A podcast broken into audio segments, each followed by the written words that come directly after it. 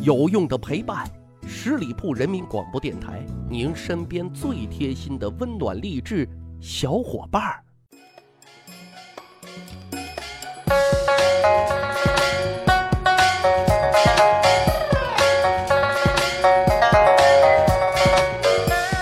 十里铺人民广播电台，趣吧历史，增长见识，密史趣谈。啊，我相信大伙身边啊，肯定有这样的女性朋友。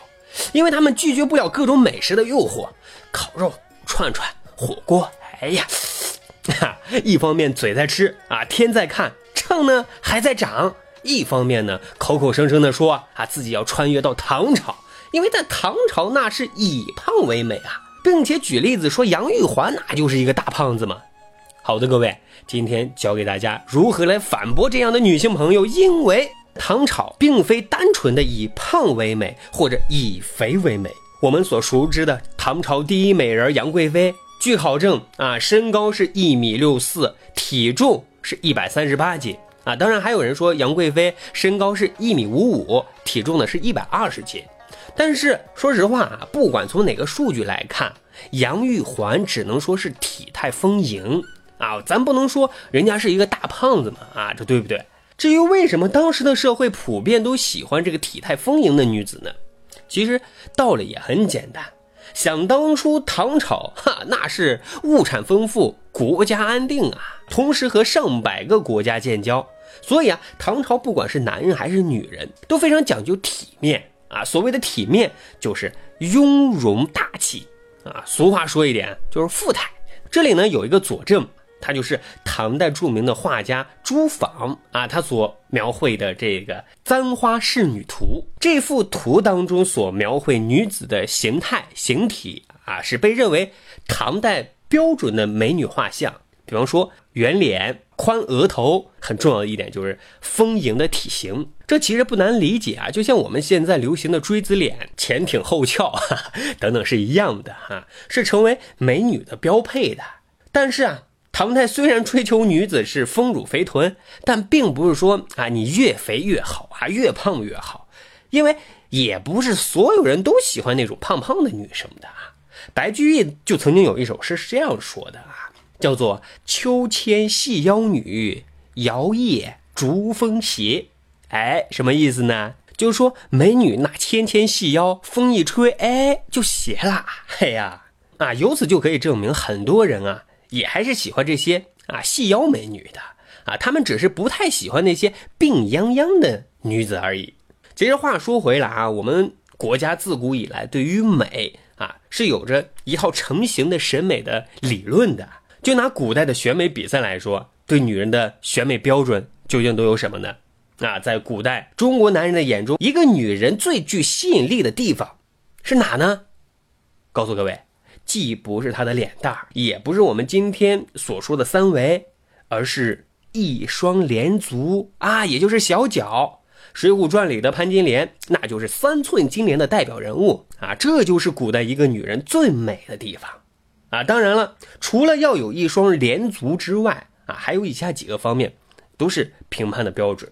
第一个呢，就是乌发缠鬓，怎么理解呢？乌发这很好理解啊啊，乌黑亮丽的头发。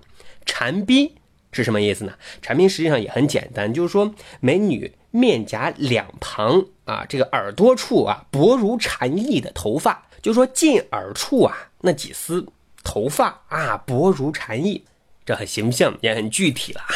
美女呢，再拨一拨这发丝，哎，确实是不是很撩人呢？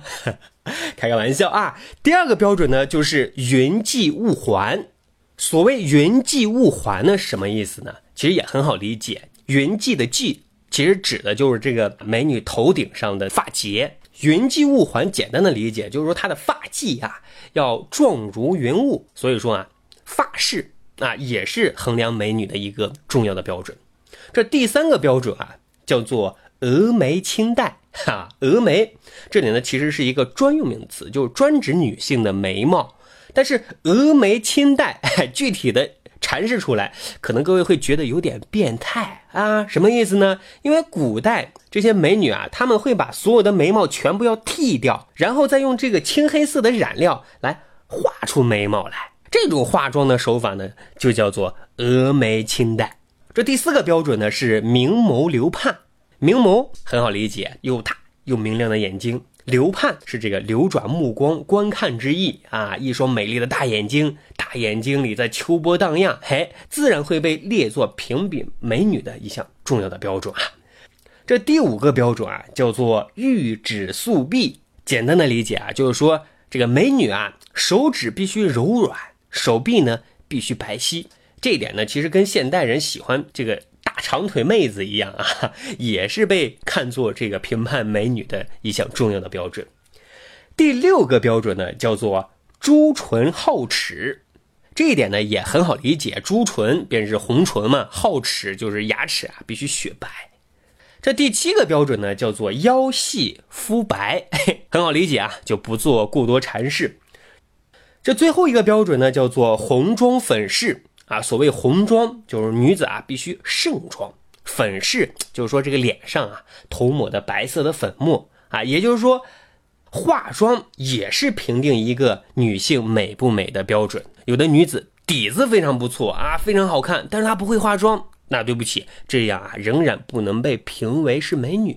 所以呢，以上这些标准啊，应该来说啊。还是比较苛刻的啊，比较严格的。当然，每个时代都有每个时代的审美标准啊。就像我们今天三寸金莲是我们所达不到的，而柳带眉弯也是不可能的。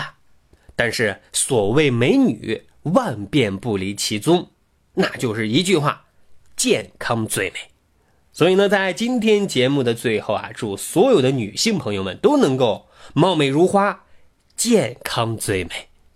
感谢收听十里铺人民广播电台《密室趣谈》，今天的节目啊就到这儿。欢迎大伙关注十里铺人民广播电台的公众微信号，在这里呢随时可以跟大汉本人互动交流。感谢收听，下一期再会。本期节目由十里铺人民广播电台制作播出。了解更多的资讯，请关注十里铺人民广播电台的公众微信和新浪、腾讯的官方微博。